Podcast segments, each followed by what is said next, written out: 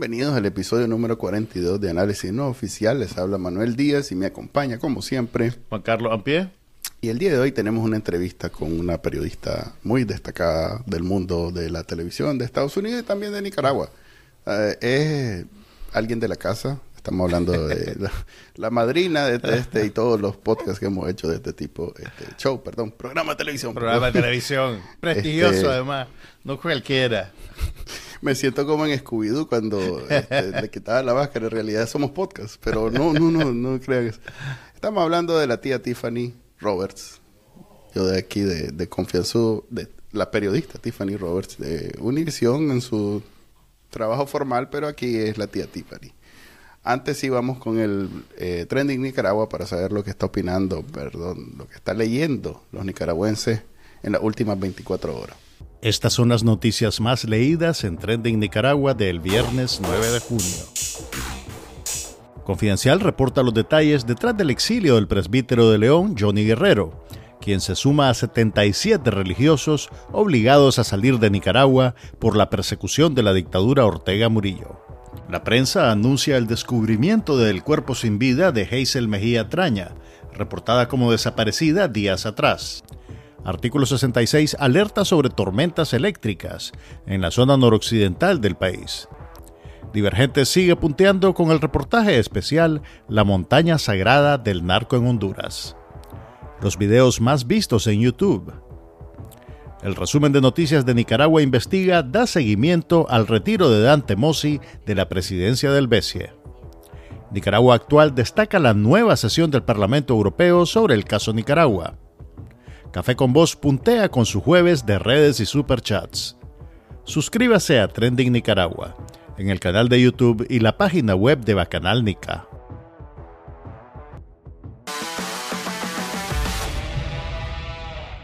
Bueno, bienvenidos a la sección de entrevistas de análisis no oficial. Eh, el día de hoy, como les dije, teníamos a mi tía madrina de este prestigioso programa de televisión. La familia numerosa de Manuel.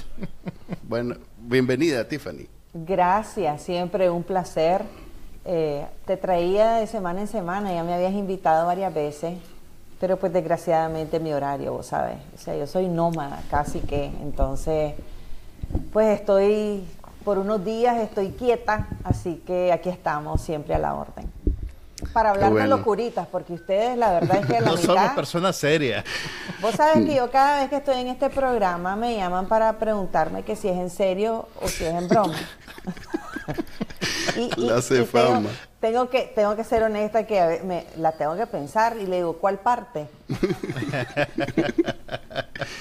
Qué bueno que, que, tengas todavía amigos que te aprecien lo suficiente como para que se presten a ver esto y después pero mira, Manuel, que ustedes tienen ustedes tienen un fan base porque conozco gente que no, no son cuatro, son como cinco. ah, okay, okay, sí. Por supuesto, ¿eh? este es un prestigioso programa de televisión, como le gusta recordar a Manuel. Mira, está, está, está Israel, está, a ver, está, La Molina, está Pedro. Ahí está. Ok, el día de hoy, antes, antes que nada, porque pues acaba de suceder y aunque ya lo analizaron hasta el cansancio, no, no como dicen los latinos, ala, como decían los italianos, los romanos, eh, contanos de la misma manera que analizamos la vez pasada el tuit del avión de la libertad, contanos ese tuit de, de Alex Nevens. Porque digamos que rompió internet nuevamente, por lo menos pues la, la, la, la, internet chapió de Nicaragua la rompió. Este, ya después Confidencial ya sacó algo más extenso. Que me pegue el tío Carlos Fernando si no digo que, fue confidencial. que fue sí, que fue algo muy, muy extenso y muy claro. Tengo que decir que Confidencial tuvo un artículo muy profundo. Ellos obviamente tenían días eh, tiempo tenían mucha más información. Eh, mucha de la información que sacó Confidencial yo la sabía, pero no quise ser eh, puya, pues, o sea, yo... Mi, mi, tweet fue muy genérico, incluso el tweet mío es que lo habían corrido de la oficina, no que lo habían corrido. O sea, de, la, oficina lo corrieron. Incluso la información que yo tengo no es que está preso en su casa, sino que él se fue a trabajar a su casa. Eh, porque, o sea, vos tenés que pensar, o sea, ponete, ponete en el lugar de un general que era jefe máximo del ejército, que no tenía jefe, y de repente le vas a montar una oficina en la Cancillería donde el jefe es el que le, el que le llevaba los papeles a él. ¿Ya sabes? Sí, sí. Entonces, porque pues Moncada en el ejército no era nadie, era, era un minion cuando estaba en el ejército, era, era legal, pero el abogado no toma decisiones, hace lo que le dice el jefe, o sea, es un, es un minion. Y de repente él iba a estar en un edificio, iba a entrar a trabajar en un lugar donde el jefe de ese edificio máximo iba a ser el que había sido el minion de él. O sea que ni a patada me voy a meter yo a esa oficina. Y era amarillo, y era amarillo también. Pues Moncada también se parece bastante, ¿verdad? A eso me refiero. Entonces, ni si yo fuera, o sea, ni a patada me voy a ir a meter ahí. Entonces, mejor me voy a ir a trabajar a mi casa. Fíjate que ahora, ahora que lo decía así, suena realmente como, como castigo, pues como, como por Quiero usar la Vamos a usar la palabra, Nica, como por joder, como por joder extra. ok, como con saña. las motivaciones no las conozco. Lo que sí sé es que ya traía rato este asunto de quererlo sacar de ahí. Y en parte es porque ya no, o sea, tenía acceso. O sea, Jaez Leven es la puerta del ejército con el comandante. ¿Ya? Mm. O sea que, ¿cómo se llama el chele analfabeta? Este no, es que no ni lo menciones en este espacio que te cuelgo. ok, ese imagen, o sea que no es... A ver. Por encima incluso del actual jefe del ejército, entonces. O sea, Jaesleven es de la vieja guardia. Jaesleven era jefe de Avilés. Y en los rangos del ejército, el jefe siempre es el jefe. Aunque vos subás y llegues a ser general, siempre hubieron los generales antes que él, ¿no? Entonces, eh, Leven, además que tiene la confianza del comandante porque fue su vice, entonces Leven, y además que era de la contrainteligencia militar, entonces, o sea, Leven tiene mucha, mucho contacto, mucho respeto con las bases, con, con los generales, con los que están ahí dentro del ejército, tiene mucho respeto. Y es la, entonces además también tiene amistad con Humberto. Eso te iba a preguntar, que usando la misma lógica, Humberto fue jefe de Jales Levens. Correcto. Entonces, podemos asumir que uno de los cuechos que anda circulando por ahí, que este sí es cuecho, por ahí no sabemos, es que el, todo el origen del asunto es que la influencia que está teniendo eh, Humberto Ortega en política es a través de Jales Levens. Sí, pues no es a través de Jaez Leven. Puede, y no, es, no sé si es influencia, porque cuando son dos hermanos, eh, no es como que uno influye sobre el otro, es más como compadrismo, como, mm. como una sinergia entre ellos. Eh, ellos se, se, necesitan los dos. Eh, es, una complicidad, es lo que Ahora bien, pero lo que te iba a decir es que la, el trabajo, o sea, en los últimos años desde que tomó posesión de la vicepresidencia, el trabajo de la compañera se ha dedicado a cerrar el cerco alrededor del comandante. Y las personas que tienen acceso a él con algún tipo de influencia que no sea la de ella, ella se ha encargado al suave, al suave de ir cerrando el cerco para que no ah. tengan acceso a él. Y esto, esta es la única parte que es mi opinión, eh, creo que es parte de eso. Pero sí, de que, de que le venían cerrando las puertas y haciéndole más difícil trabajar de ahí y tratar de meterle el mensaje de que mejor que se mudara a otra oficina, que no lo querían ahí. Eh, eso no es, fue de un día para otro, eso venía de hace rato, eh, porque muchas del staff, que el staff de él que es un staff que él trae desde que estaba de vicepresidente, no es del, necesariamente de la aprobación de ella. Eh, y ella con los, con, los, con los temas de control, que tiene que controlar todo y aprobar todo, entonces tenían problemas de acceso, eh, no tenían la colaboración de la Secretaría. Entonces les estaba haciendo cada vez más difícil trabajar desde la oficina de la vicepresidencia. Entonces el mensaje era claro, pero pues a Sleven no tenía dónde ir. Entonces donde le pusieron, le fueron a, como, a, ¿cómo dicen ellos? A colgar la, Le, le, le, le- la corbata fue al- ahí al, al- closet donde trabaja Moncada. Le condicionaron una oficina en la secretaría como para hacérselo más fácil. Eh, y pues eh, el, el- el- el general dijo, nadie se fue para su casa, pero eso de que está preso en su casa, o sea, él dijo, mejor me voy para mi casa. Ya. Entonces, él está trabajando desde su casa, él sigue trabajando. Entonces Eso te el iba- tweet, te iba- te iba a el preguntar. que yo puse era genérico, pues yo te sabía un montón de cosas, pero como no quería quemar la fuente, muchas cosas de las que yo sabía, y después vi el artículo de Confidencial y dije yo, ah, pues yo no soy la única que sé estas cosas.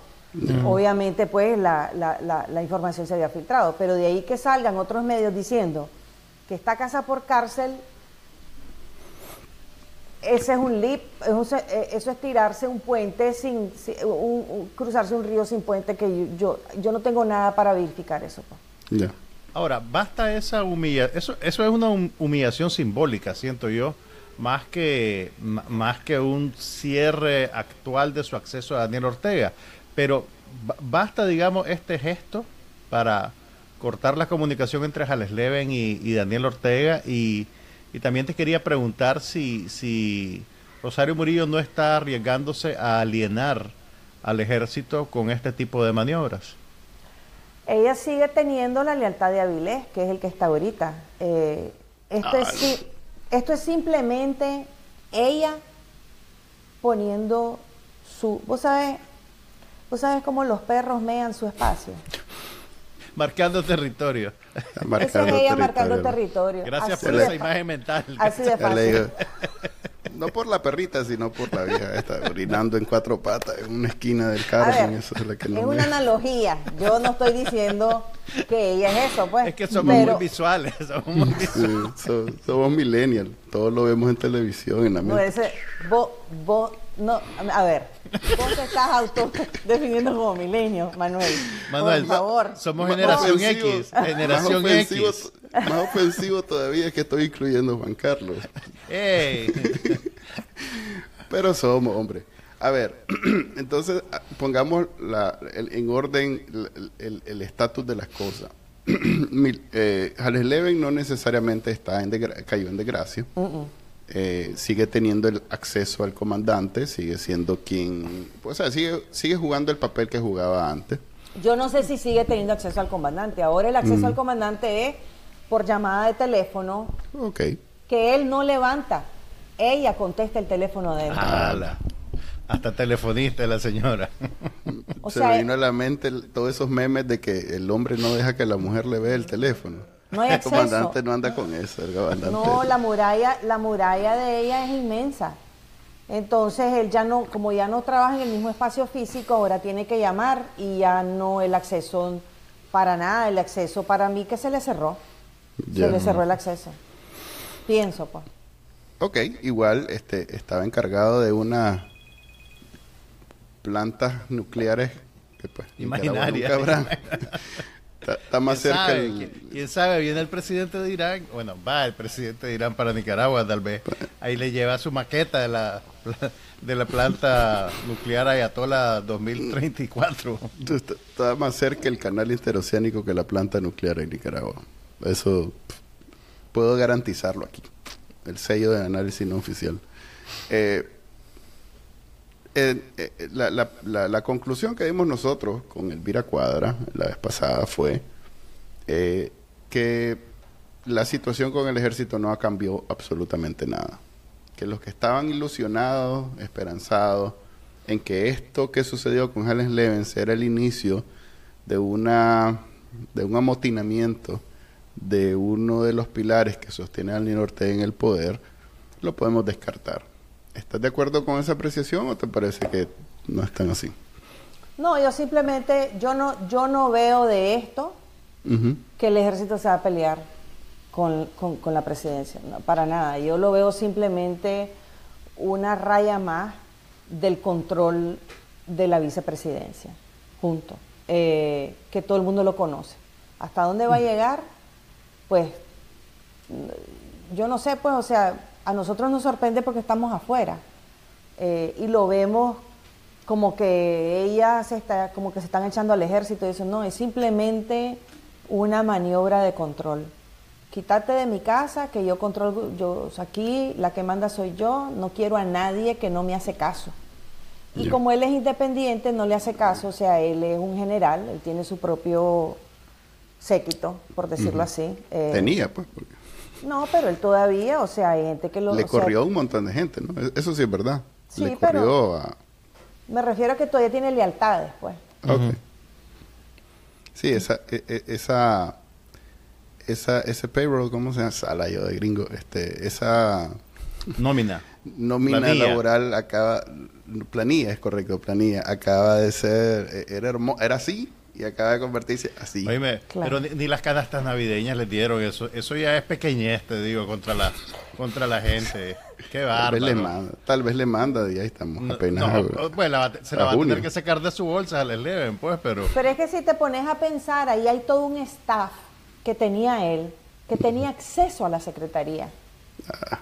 Ya sabes, entonces desde la secretaria, asistente, el no sé cuánto, el mandato, o sea, era demasiada fichas que ella no controlaba. a esa gente sí la perdió la compañera. Les quitó la canasta navideña. ¿Cómo Les quitó el bono a los que ganaban menos, a la fanadora, al celador, a quien sea. Esa gente sí no lo va a perdonar. ¿Cómo no ha salido nadie ahí eh, lo suficientemente resentido como para, a ver, pues vengan, despáchense hermoso, pregúntenme lo que quieran. Este hacía esto, esto hacía lo otro, esto pasaba aquí. Eso, eso es lo que tal vez podemos sacar. Sí, no, estoy claro, pues, pero algún paroleado. Sí, la Tiffany está haciendo el, la señal internacional para denotar miedo. del, chumi chumi. Con dos dedos, con las dos manos, con las dos manos, para que sea más. Sí.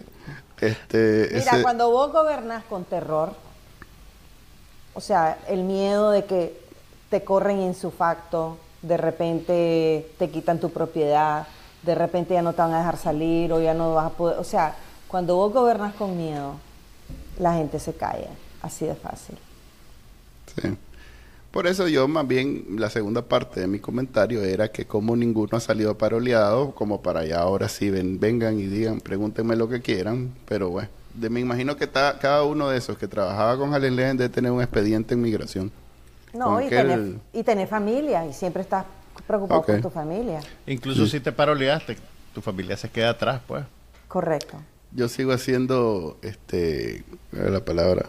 Este, eh, ignorando que yo también tengo familia en Nicaragua y se me olvida que la gente es más, más empática que yo, pues. Eh, sí, es cierto. Este, eh, al final es un episodio como cualquier otro en donde no hay movimiento Así que pasemos, si querés, entonces a lo que está pasando al otro lado. En, no sé si querés opinar de la oposición. Han habido movimientos modestos, pero movimientos al fin, en donde vimos un video donde salen reuniéndose, algo que les habíamos reclamado aquí, precisamente aquí en este programa les habíamos reclamado, y ¿por qué no se toman una foto, algo, lo que sea? y ya lo hicieron. Eh, ahí escuchado yo, eh, no oficialmente, como el nombre de este programa, que los que están del lado de la derecha pretenden hacer su propio este especie de unidad y después con eso como bloque van a hablar con los del otro lado en donde aparentemente están todos porque pues a todos le ven cara de sandinista o ex sandinista eh, Luego, ayer, ayer leí a, mi tío Jaime Arellano diciendo que venía Monteverde, Monteverde para acá, para Houston. Este, El, finca, o sea, la, finca la van a trasladar. A ver, explícame, cómo es, explícame cómo es eso. Dice mi tío Jaime, ayer lo publicó, que viene Monteverde. Es que, a ver, para ellos Monteverde sigue siendo este, este mítico colectivo de semidioses en donde Humberto Ortega y Luis Carrión se reunieron para organizar. creo que al final de cuentas ellos usan este término como un, un genérico de, de, lo que está en Costa Rica. Eso es.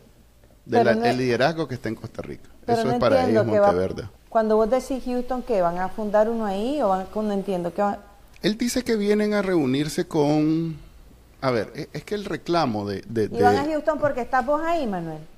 Lo más seguro. Inmediatamente yo dije...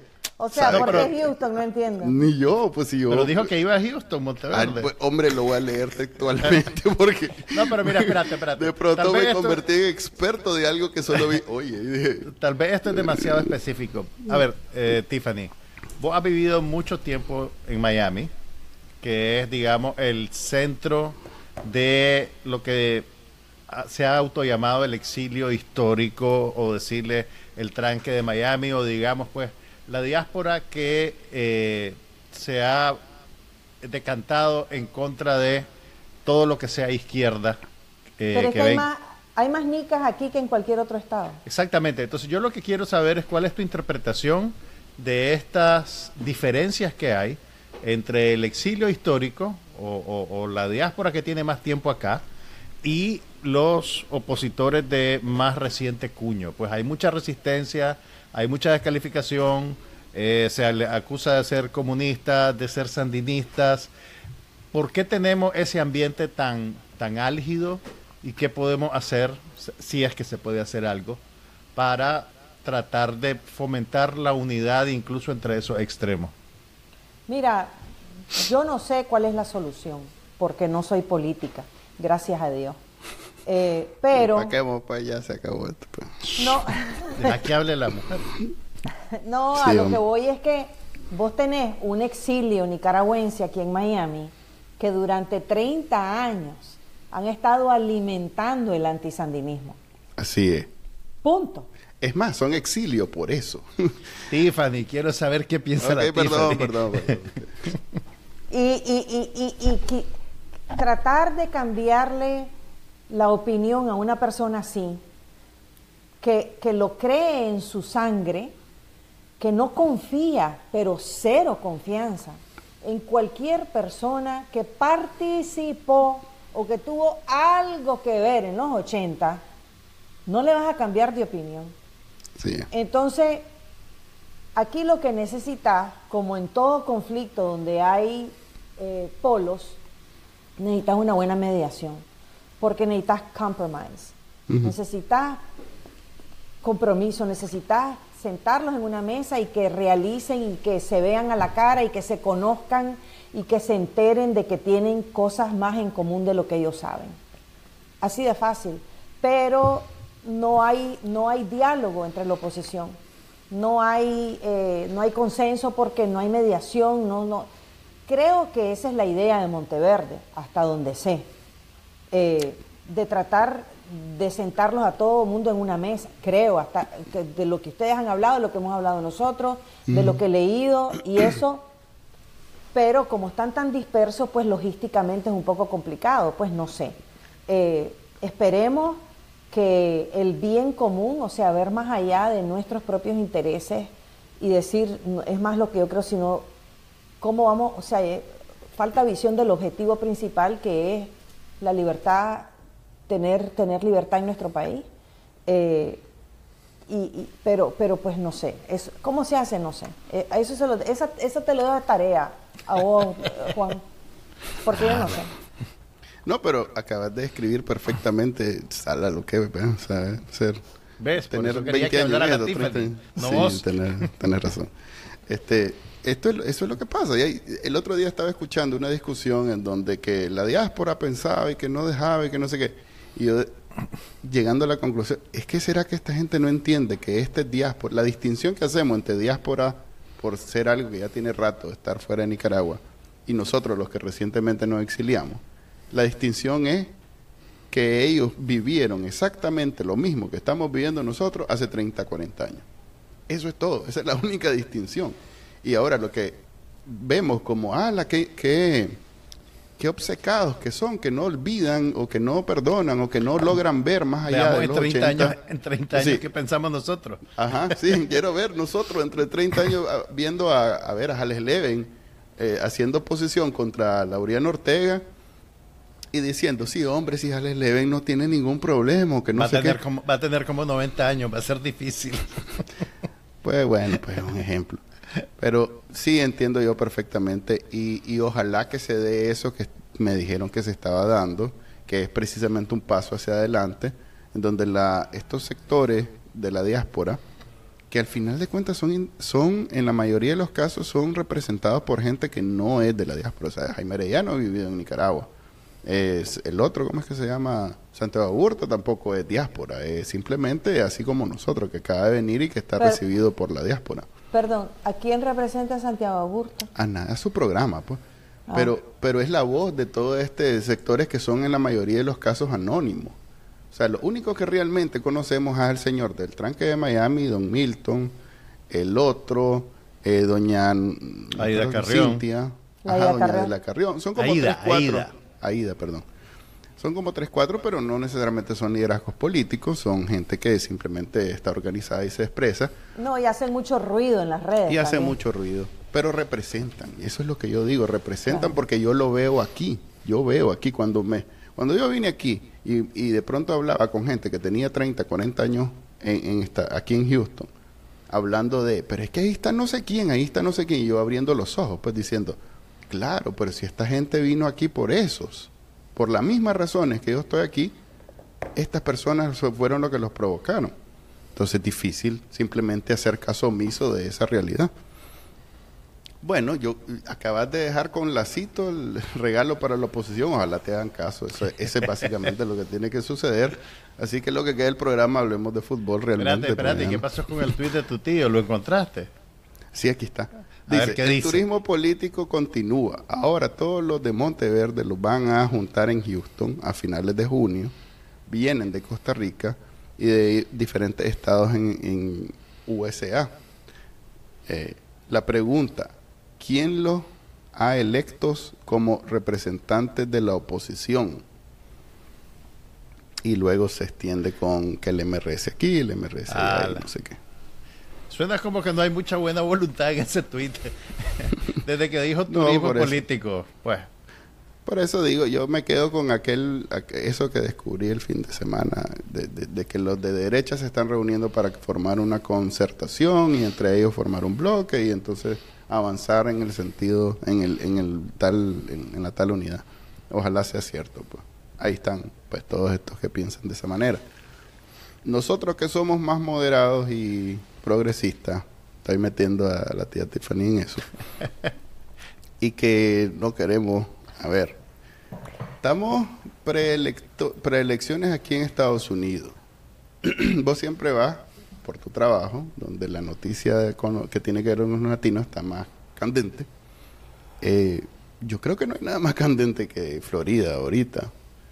Y Gracias a nuestro querido gobernador Ron DeSantis. A, a don Ron, el de la bota blanca, que quiere, a ver, no, no quiere, este, promulgó una ley que hace muy difícil para los migrantes latinos vivir en Costa, en, perdón, en Miami, en Florida, eh, sin una tener una, a ver, un estatus regular y, y, lo que ha pasado es que los migrantes no se han sentido muy representados, a pesar que generalmente, eh, digamos que los latinos siempre, mm, a ver, no son tan, tan predecibles en, en, la política que, que, se afilian, pues a veces son republicanos, a veces son demócratas, pero en este caso creo que ha sido unánime la reacción en contra de lo que está haciendo Ron DeSantis. Eh, mi pregunta inicial es, si Florida está tan encendida, ¿qué andabas haciendo en otro lado? y, Tal ¿qué, vez ¿qué otra cosa está pasando? ¿Qué otra cosa está pasando que sea más importante que lo que está pasando en Florida? La frontera, más. ¿eh? Huevo, yo creo que Florida. A ver, Tiffany, educalo, educalo. Sí, educalo, educalo. básicamente mi pregunta. Mira, todo tiene que ver con la frontera. Incluso, ayer, no, es que ya perdí esta noción de los días ayer o antier que estaba en, el río, encontré más tropas de la Florida que de Texas. En Texas, vos estás en el sur de Texas, en la Río, del Río Bravo. Yo estaba, en Eagle Pass. Yo estaba en Eagle Pass, que queda al otro lado de Piedras Negras, del lado de Texas, a dos horas al sur de San Antonio. Ron DeSantis les mandó tropas para ayudarles a la frontera. Entonces habían hasta de los, de, los que te paran en la, en la carretera, que te dan el, la boleta de porque vas a exceso de velocidad. Esos más ahí andaban en, Texas. Ah, de Florida. Sí. policías de tránsito de Florida. Sí. okay. Andaban los que, los que ves en los Everglades que tienen sus botes de aire, ahí andaban patrullando el río andaban la Guardia Nacional, que son militares, que no hay que, hay una diferencia entre el ejército y la Guardia Nacional, que es como la reserva, ahí andaban de la Florida. O sea que todo, todo el origen de todas estas leyes y todo lo que está pasando tiene su, su causa y su origen en el río y la manera como la administración de Biden está manejando la situación de la frontera. Entonces sí, ahí está el origen de todo. Porque cuando vos tenés gente entrando a lo descosido, sin control, eh, y los que viven ahí sienten como que es una invasión, eh, entonces crea mucha alarma. O sea, los republicanos y los demócratas no podrían estar más alejados de cómo opinan sobre ese tema. Eh, es un es un tema de contención entre ambos partidos. Los inmigrantes nos hemos convertido en un peón político y vamos a ser el tema más importante de la campaña presidencial. Y ahí va todo, o sea, todas estas leyes de DeSantis son leyes porque él quería, eh, o sea, él, su visión como candidato. Entonces él ahora después de haber pasado todas esas leyes, porque él controla pues la legislatura del Estado, entonces fue fácil para él pasar todas esas leyes. Y no solo las leyes que hacen difícil a los inmigrantes trabajar aquí, sino las leyes también en cuestiones de género contra los, o sea, de, la cuestión de, los LBGT y toda esa cuestión, eh, ¿verdad? Entonces, el, el pleito que se tiene con Disney a raíz ¿verdad? De la ley de que en el colegio no se puede hablar sobre, no se puede mencionar la palabra gay. O sea, toda esa manera que se, que se, que se ha manipulado de parte de los demócratas y los republicanos también. Pero todas eh. esas leyes con el fin de que él ahora, que está en una plataforma nacional, él puede decir, esto es lo que yo quiero hacer para el país. Entonces está asumiendo, eh, está asumiendo un costo político en la Florida a costa de nutrir su plataforma de candidato presidencial.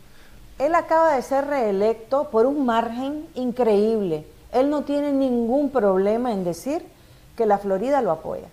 Lo acaban de reelegir, por un, pero, pero enorme, pues o sea, estilo Bukele. ¿Estamos claros?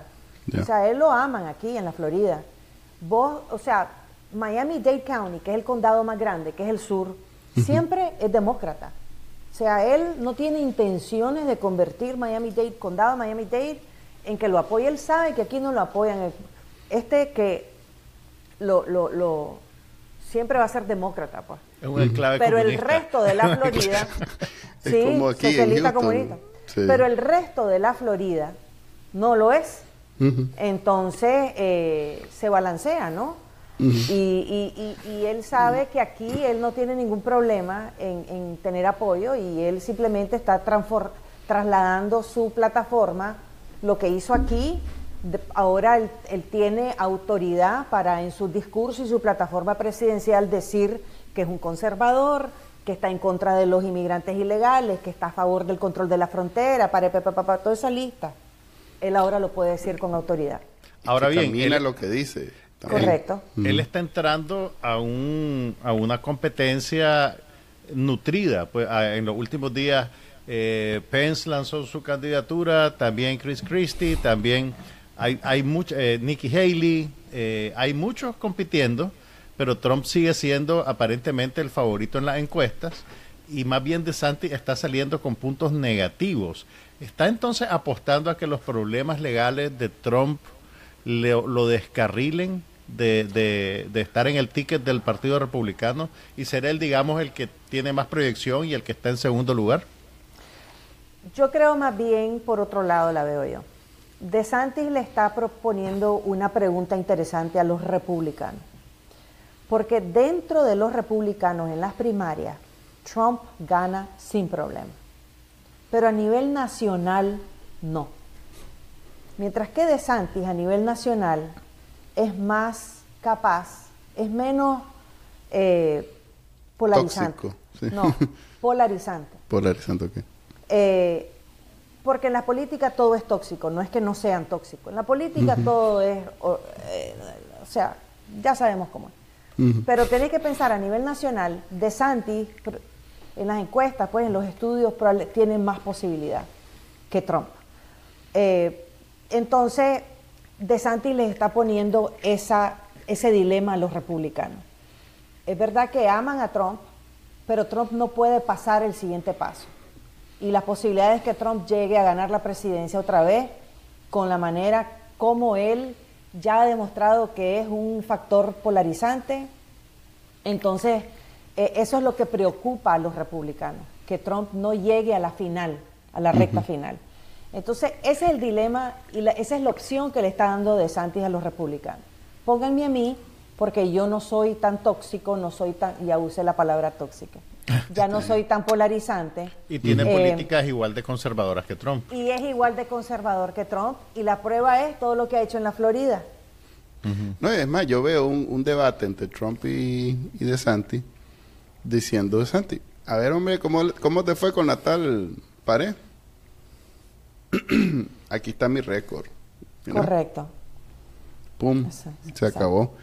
Ojalá, pues no, no te movas desde, Miami, loco. ¿no? Así estoy yo, yo, yo no manejo mucho fuera de Houston porque, ahí solo la tía Tiffany que tiene pasaporte con aguilita. La tía Tiffany va a todas partes.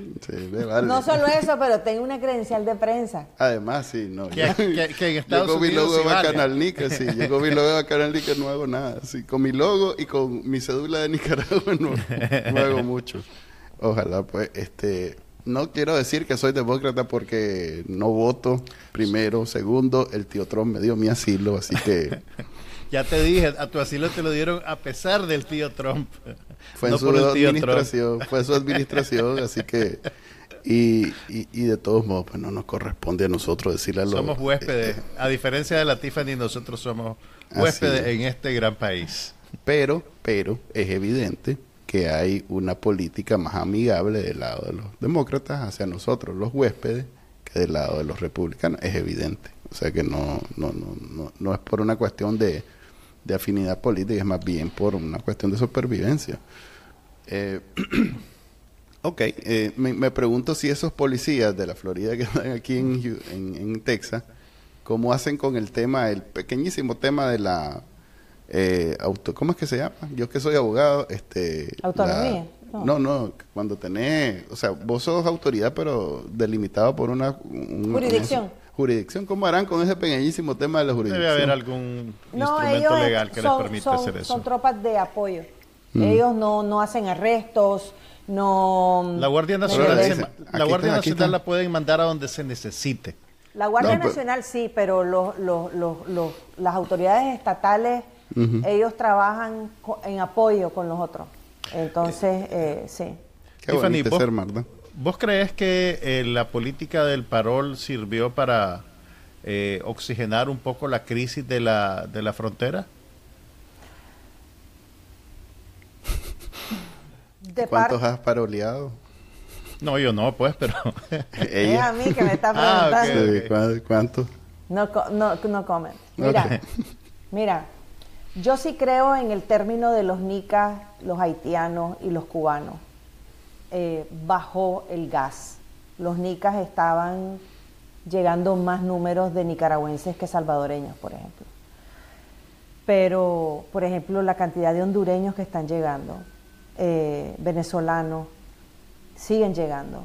Eh, y el problema que hay, tal vez no es que están entrando, pero las comunidades o los refugios o casi en hacinamiento que se están formando a lo largo de la frontera son una mina de oro para el narco.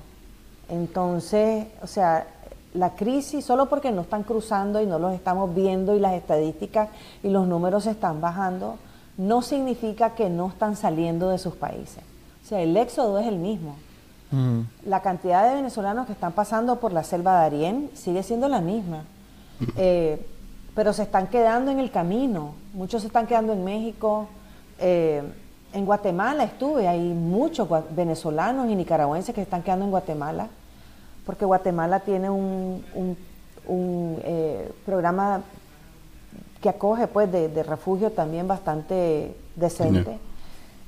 Pero, o sea, la crisis continúa, lo único es que tal vez la entrada aquí sí se ha bajado mucho el gas y la nueva política esta de, o sea, como que todos los elementos, ¿no? De subir la presencia militar, de castigar más fuertemente a los que están entrando ilegalmente, o sea, todo eso ha ayudado y en los últimos dos, tres semanas sí se ha visto una disminución bastante considerable. Ahora, una... escuché, escuché que iban a abrir un centro de, Estados Unidos iba a abrir en Guatemala un centro de... Ajá, yo también escuché eso, pero eso no es ahorita. Tiene sentido. sí, eso les tomará un tiempo hacer eso, pues porque eh, si los Estados Unidos va a, no a patrocinar, pero si le va a dar la bendición a ese centro, tiene que ser un centro que respete los derechos humanos, donde no vayan a violar a las mujeres, donde, o sea, tiene que tener todo cierto, y eso no lo puedes hacer. o sea, lo normal, lo civilizado en Guatemala no es un hecho, no es algo por descontado. aquí no van a matar ni violar a nadie, es como por descontado que si es una cuestión gubernamental no debería suceder, debería, a la puchica, con tu cara ya. Gracias. Lo que quiere decir la Tiffany es que eso no se hace de un día para otro. No, hombre. Hay, un montón de burocracia que tenés que, Y los asuntos legales que también, pues. Claro. A ver, Tiffany, eh, vos, vos que sabes más que nosotros de, de cómo funciona la administración de las políticas internas en Estados Unidos. Se ha vuelto un deporte en redes sociales identificar a gente afín al sandinismo que aparece en Estados Unidos para oleada. Entonces, la reacción inicial de una de uno pues una persona inocente como nosotros es decir y de ahí me quedé a verga cómo es que esta persona pasa los filtros del parol y anda aquí feliz en, en, Miami pues, tomándose fotos en Disneylandia pues o en el Jarro Café o lo que sea eh, ¿por qué pasa eso? o sea explícanos ¿por qué Estados Unidos no tiene una base de datos de todos los nicaragüenses? O sea, vos querés, lo que vos querés es de que haya un filtro que dice que si sos sapo no podés entrar. Sí, un, sapo, un sapo radar quiere. Un sapo, radar. ¿Por qué Estados Unidos, que es el imperio, no, tiene, no ha desarrollado la tecnología del sapo radar? Bueno, aquí hay dos razones. Primero, porque los Estados Unidos es un país libre. Y número dos, tenemos que aprender a ser tolerantes.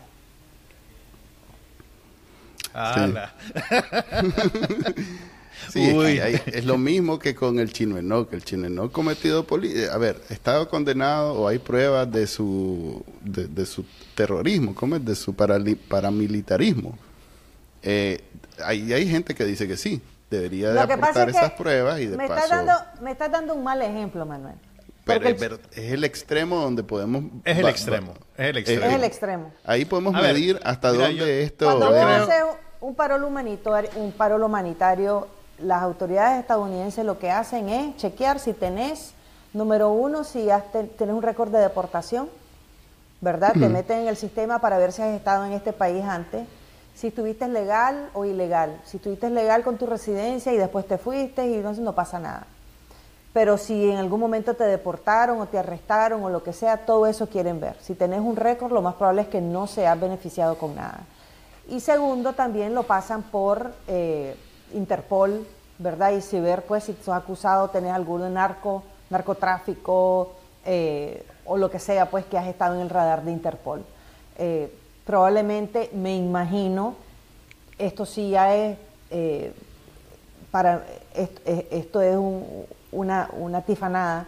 Me imagino que el nombre se lo pasan a la embajada americana mm, para ver, sí, para ver si es un nombre que ellos tienen en algún radar de su de inteligencia o lo que sea.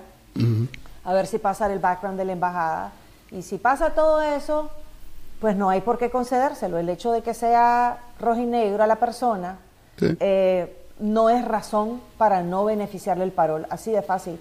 Y nosotros que vivimos aquí sería bueno que, que empezáramos a aceptar a todas las personas que vienen de Nicaragua. Punto. Ya está. Aprendamos a ser tolerantes, solo hacíamos avanzar. Si nos ponemos como estábamos hablando hace poco, de que porque fue sapo, de que se vaya al infierno, eh, al menos que vos me puedas demostrar que sos asesino, que tuviste algo que ver en la represión o lo que sea, o que sos cómplice de una manera criminal, pues la verdad que tus ideas políticas tenés derecho a tenerlas, brother, disculpame, aunque a mí no me gusten.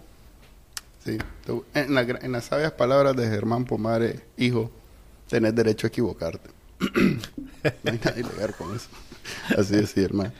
Este, Entonces, si ven a la hija del secretario político de su barrio en la carne asada de la calle 8, van a tener que vivir con eso.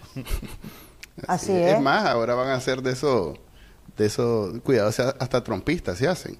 Esa gente brinca de un extremo al otro fácilmente. Sí. Los polos están más cerca de lo que uno cree. Una pregunta sobre la visita del honorable presidente, no sé qué ni cuál es el término eh, diplomático adecuado, presidente de Irán, que va a tener una gira por los países hermanos de Cuba, Venezuela y Nicaragua. Eh, la, la Rosario Murillo debe, ya debe estar escogiendo los anillos y las chinelas y las calcetas que se va a poner. Eh, ¿qué, ¿qué, crees vos que va a hablar en, Nicaragua? En realidad, decía Juan Carlos hace un rato, tal vez la, la, la planta nuclear que, que Jaleslen estaba... lleva la eh, maqueta, lleva la maqueta en una, en una maleta. ¿Qué, ¿Qué crees vos que vaya a sacar Daniel Ortega? A ver, de Rusia lo único que ha sacado es unos buses una, una, ¿cómo se llama? Cuando te dan una... Una flota, la mitad del crédito, la mitad Ajá, correcto. Cuando te dan una muestra, una muestra médica, te dan uno y después te, ya te fían lo otro. De, de China sacamos otros buses también fiados. ¿Qué vamos a sacar de Irán? Tal vez ahora sí. Déjame vemos preguntarle a la balita mágica. No sé. no, mira, mira.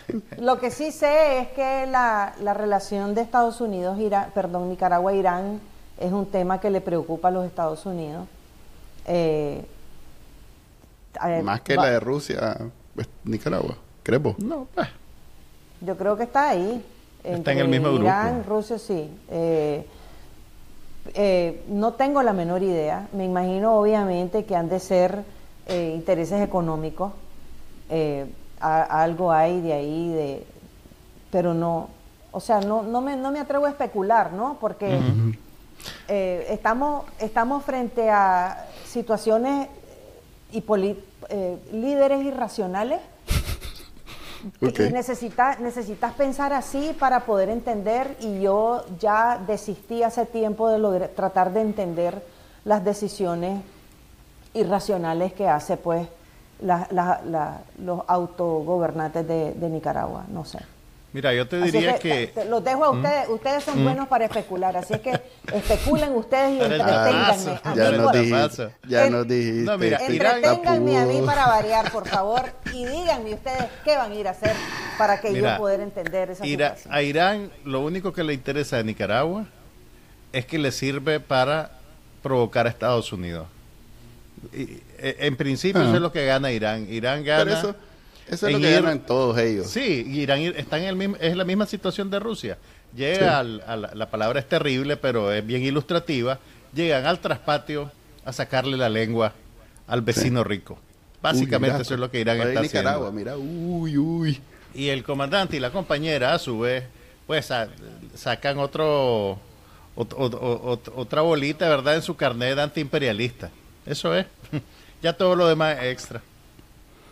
Yo sí pienso que Daniel Ortega le va a sacar la planta nuclear a Irán. Un lote de batería es lo que puede sacar. De la misma manera que sacó el canal interoceánico y que de China y que de Rusia, pues de Rusia no ha sacado nada. Pero para mí, eh, al final de cuentas, este, en Nicaragua ahorita lo que caiga es ganancia, porque hasta Venezuela y, eh, anda haciendo las paces con los vecinos del sur. Había, escuché a un analista que sí sabe, diciendo cómo hay cierta distancia entre Cuba y Venezuela con Nicaragua porque ellos andan precisamente pichando sus juegos. Andan tratando de negociar con Estados Unidos eh, una situación menos antagónica y Nicaragua en ese en, ese juego no está pues no ni cerca está de, de, hacer eso entonces por cierto el analista que lo dijo fue aquí en este programa este lo cual para mí tiene sentido que entonces él le vale que de pronto llegue el enemigo más fuerte de Estados Unidos, que uno de ellos es Irán, y, haga su discurso en Nicaragua y todo lo demás. Ahora bien, saltemos a, Mencionaste a Bukele y quería terminar la entrevista hoy con Bukele. Brinquemos a El Salvador. Este, yo cada vez que tengo esta conversación, ya estoy cayendo más mal de lo que normalmente caigo. Porque yo insisto que mientras no se reelija este señor, no es un dictador. O sea, tiene la legitimidad en la bolsa, por mucho, y hasta ahora, si bien ha sido un, presidente de mano muy dura, lo cual pues, no, no necesariamente lo convierte en dictador automáticamente, el elemento que lo convertiría en dictador para mí es la reelección ilegal. Este, ¿Cómo ves vos ese, ¿Va a suceder o no va a suceder? Hagamos nuestra apuesta. Mira, si él se pone de candidato, se reelige en dos monazos. Cierto. Fácil. Él no tiene ese problema. Él no tiene ni que hacer ni que hacer campaña. Con solo que ponga su nombre en la boleta, lo reeligen con los ojos cerrados. Eh, el Salvador ha cambiado muchísimo en niveles criminales podés, o sea, tenían 20 años los salvadoreños no poder caminar de noche en un parque. Eh, el ambiente que se vive en El Salvador es otro. Y ese es gracias a Bukele. Pero el precio ha sido muy alto. Y los salvadoreños están dispuestos a pagar ese precio porque hay que vivir, eh, hay que vivir con miedo. Nosotros que lo conocemos vivir con miedo pero el miedo de ellos es diferente porque es un miedo de, de maras, pues. Eh, eh, es un miedo horrible, pues es un, parecido al miedo que viven en México. Eh, que no puedes salir de noche, que a tus niños tenés miedo que crezcan porque lo terminan criminales, no puedes tener negocio porque te llegan a cobrar y si no te secuestran. O sea, es, es vivir, la verdad es que vivir así no es vida y lograr poder salir en la noche y respirar el aire fresco tan fácil como caminar en el parque es algo que nosotros lo tomamos por sentado, lo damos por sentado, pero ellos hasta ahora están literalmente viviendo en libertad. Pero ¿qué pasa? Si vos sos periodista, tenés cuidado. No puedes trabajar, te espían, te, te o sea, trabajar, para mí trabajar en El Salvador es como yo trabajaba en Nicaragua un poquito antes del 18, que no, no, no, eh, no, te, no te dejan trabajar en paz, te persiguen, te amenazan. O sea, ser periodista en El Salvador es peligroso. Eh, Igual que México, por ejemplo. Sí, pero la diferencia es que en México el que te no es el gobierno necesariamente el que te está... Por eso, no, pues, pero... no, nada que por eso. Son dos cosas diferentes. Contexto, estoy poniendo en No, no. Contexto equivocado. estás, mal, estás mal. Ubicalo. Trabajar, ser periodista en El Salvador es ser como periodista en Nicaragua. Ok. Así de fácil. El Estado no quiere que vos... El Estado es tu enemigo. El Estado no quiere a los periodistas. ¿Por qué? Porque los periodistas son una voz independiente que está ahí, existe para medirle las costillas al Estado. Y cuando tenés un Estado que no quiere que le midan las costillas, porque sabe que lo que está haciendo no es correcto, y esto es típico la situación de que el, los medios, ¿cómo es? El fin justifica los medios. los medios. Y eso es exactamente lo que pasa en El Salvador. El fin justifica los medios. La población salvadoreña no le importa a cuántas personas hay que encarcelar para que ellos puedan vivir en libertad. Así de fácil. Sí, y, esa es una prueba. Se lleven a quien se lleven. es una prueba a la democracia y a los derechos humanos. ¿Qué es la diferencia entre El Salvador y México? En que unos son derechos humanos y en los otros son los narcos los que están haciendo todo eso. Pues. el, crimen. A ver, no. ¿Mm? no me pongas a hablar de México, por favor. Porque en México vos me vas a decir los narcos, pero yo te puedo decir que hay ciertos lugares donde los narcos trabajan en conjunto con ciertas autoridades. Y hablar con una autoridad, vos sabes que estás hablando con el narco. Pero lo, lo, que pasa es que en El Salvador es una política de Estado y en México son... Correcto fenómenos aislados, digamos. México es otro no programa. No necesariamente conectados. Sí. No me, no, no me Manuel. Confundiendo Manuel. Aceite, eh, no me estés confundiendo el aceite con la manteca. Pero ya la audiencia es una audiencia ¿Sabes qué pasa?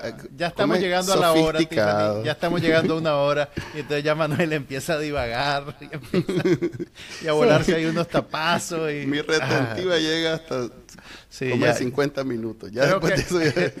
Creo que como que le he vuelto una pana. Entonces, vos tenés que, vos tenés que definir, la democracia no solo es elecciones libres. La democracia tiene que ver con la independencia de las, instituciones. Y el respeto a los derechos humanos. o sea, no solo el respeto a los derechos humanos, pero vos me vas a decir que en El Salvador la justicia está tan politizada como en Nicaragua. Sí. Entonces, decime que eso es democracia, por favor.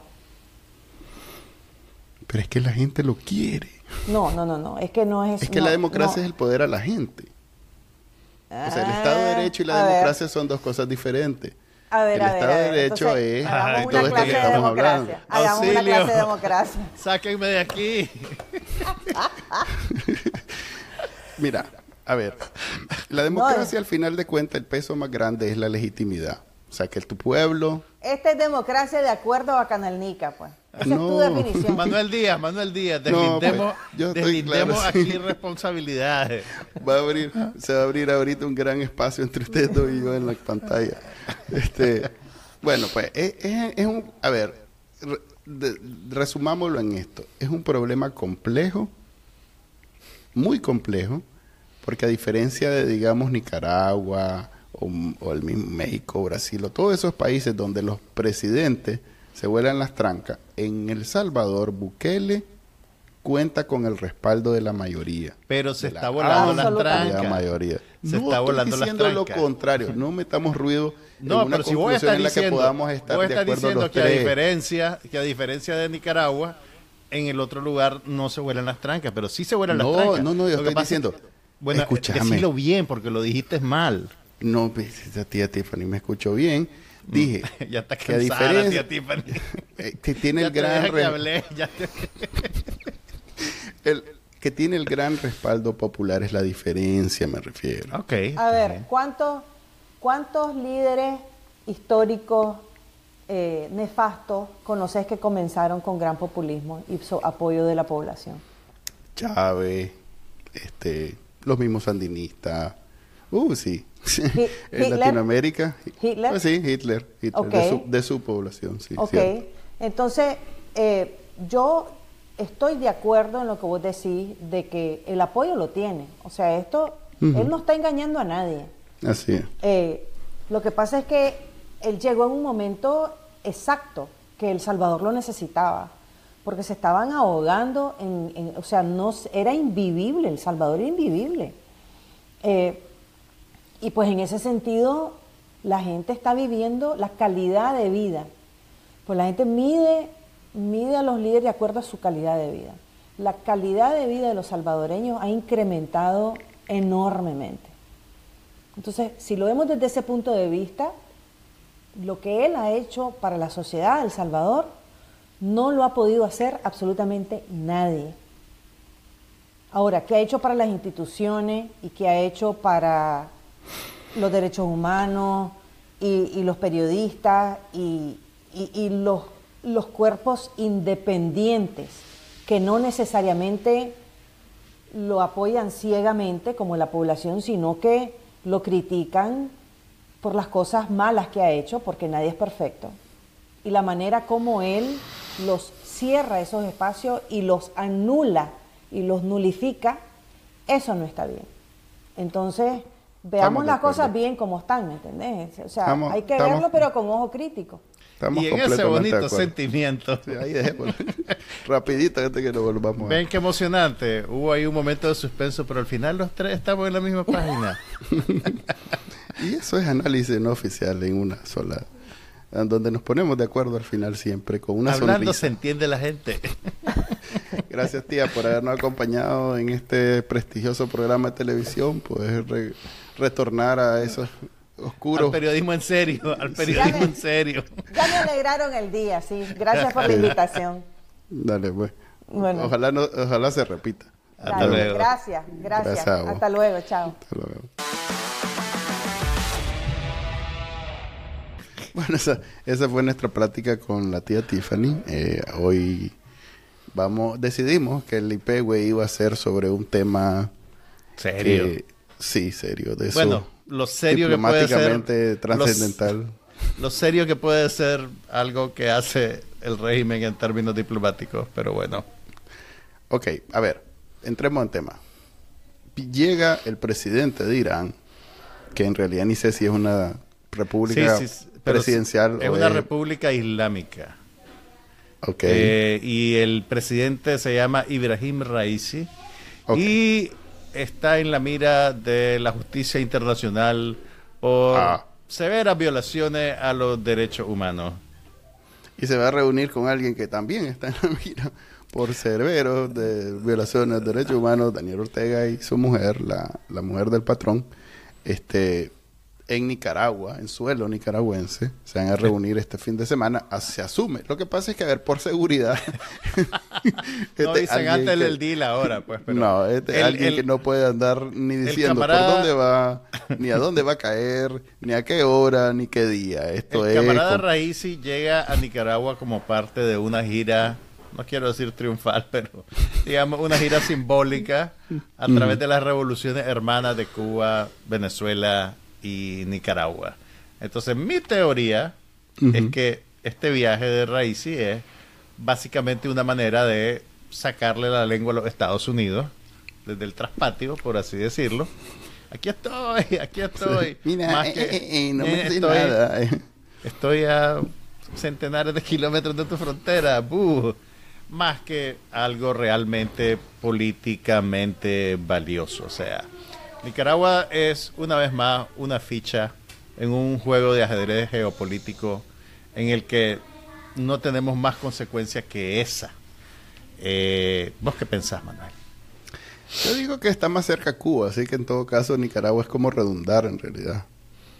Eh, y en Cuba eh, es, una, es, un, es un destino más turístico, políticamente hablando, pues en realidad decir que, las playas de Cuba son mejores que las de Nicaragua. No, estoy queriendo decir que Cuba es un símbolo. Cuba no tiene volcanes. Eh, eso eh, nos dimos cuenta gracias a, aquellas declaraciones de la viceministra de Turismo, donde dice que decía que lo. Ojalá la viceministra, fue la ministra. No, fue la ministra. No, fue la viceministra. Que dijo que es que vienen porque vienen a ver volcanes, cuando abrieron lo de la visa. No, a ver, me refiero a que Cuba, si quiere hacer eso, perdón, sigo. Cuba está geográficamente más cerca. No, no, también Cuba es un símbolo más grande que Nicaragua, o sea, por mucho. Entonces, ya hacerlo en Nicaragua ya es como redundar, pues, en, la, en, la versión menos importante, menos cerca, menos todo. Es en Cuba Nicaragua. Cuba 2.0. Sí, Cuba 2.0 ya es la fotocopia mal, que, que ya sabes de esas fotocopias de, de frente a la UCA que, ya... que, se, que desaparecía, salía, caía el polvito de la tinta. que ya no, ya no, ya no vale, ya no son pues tan buenas. Un saludo a la fotocopia en frente de la UCA. me ahorraron mucho dinero esa fotocopiadora. Eh, y de copiar muchos cuadernos, además. Pero bueno, igual el hombre llega. Estoy seguro que el que dice que no es pedigüeño, por Dios cero, ¿cómo es que dijo? Algo va a Daniel Ortega. Algo va a sacar algo va a sacar. Limosnero. El que dice que no es limosnero, algo va a sacar. Él no pide limona, él pide financiamiento de millones de dólares para megaproyectos. Que se los den son otros 100 pesos. No, a ver, es como aquella escena de aquella película de, de ¿cómo se llama? De, Samuel L. Jackson, eh, The Great Great Hope. Bueno, seguro no la viste. Ya sé cuál es, la, del eh, boxeador. El boxeador, donde, le dice, este, mira, eh, lo, quiere extorsionar a alguien, no lo voy a contar todo, pero bueno, le dice, a ver, quiero algo más de lo que normalmente estoy acostumbrado a que me des. Entonces le dice, no, ok, dame lo que normalmente me da. Entonces, tal vez le va a pedir el proyecto este de la este, planta nuclear. La planta nuclear, entonces le va a decir el otro, sé serio, más. Entonces, a ver, pues el reloj de para hacer para hacer juego con el reloj de Gaddafi, dame ese, pues. Dame ese reloj que andas ahí. sí, porque Daniel Ortega, si, si algo no es, es digno. Este mae ha pasado de ser, no ser revolucionario, jefe, ¿cómo es que se llama? ¿Cómo le llaman ellos? Gran líder de la revolución sandinista. Ah, no tenés ahí otro relojito que me regalé. uno, para que, uno para cada chaval. es famoso eh, que en los 90, creo que fue. En los 90. Vivía de, un, de, un de, una, de una mesada que le daba Gaddafi. O sea que... El hermano Gaddafi le mandaba su remesa solidaria. Sí, para que se mantuviera y mantuviera toda su prole. Vamos a ver qué le saca. Ese es al final de cuentas eh, lo único que va. Yo lo que quiero saber es si Gustavo Leitón le va a cantar una canción alusiva a eh, Irán. iraní, es cierto, no lo tienen ahorita en el Duolingo. A ver, mete. Tal vez sí, de costar. Es par, per, persi, ¿cómo es? Farsi. Farsi. Farsi, lo que hablan en Irán. Ahorita, ¿cómo se dice en Farsi revolución hermana? Sí. Ok, esa es la visita. Vamos a darle seguimiento a ver qué le logra cascar Daniel Ortega a don Efraín. Ojalá eh, sea rápida, porque todo el tiempo que ese señor esté ahí, somos... somos... va, a ser como, va a ser como la de Putin, que fue media hora en el aeropuerto.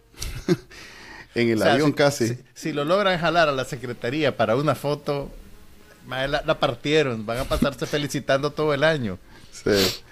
Va, va a ser seguro algo así como lo de Putin, media hora en el aeropuerto, dan la vueltecita, se vuelve a subir el avión y se va. Y ojalá sea así, porque todo el tiempo que ese señor esté en Nicaragua, eh, Nicaragua se convierte en un blanco de cualquier cosa, pues entonces más bien rapidito que se vaya. No, yo creo que ya, vaya a ser. ya quedas quemado con, con que pase por el espacio aéreo el maje, ya queda. que no sabemos, de nuevo, este maje no menciona dónde va, por dónde va, nada, nada. Si es como narco, narco que sale de su de su base. Tiene que, todo tiene que ser completamente este, improvisado para que no No, no, crean que puede hacer escala en cualquier país para echar gasolina ni eso. No.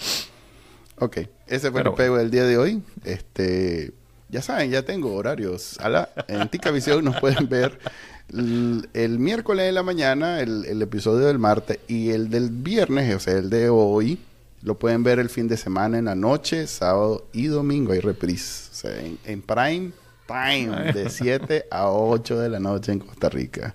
Gracias a Tica Visión por ese, ese gesto de y que podamos decir nosotros este prestigioso programa de televisión. Televisión, eso es importante para Manuel. Nos vemos para todos, loco, para todos también. Este, nos vemos la próxima semana. Bye.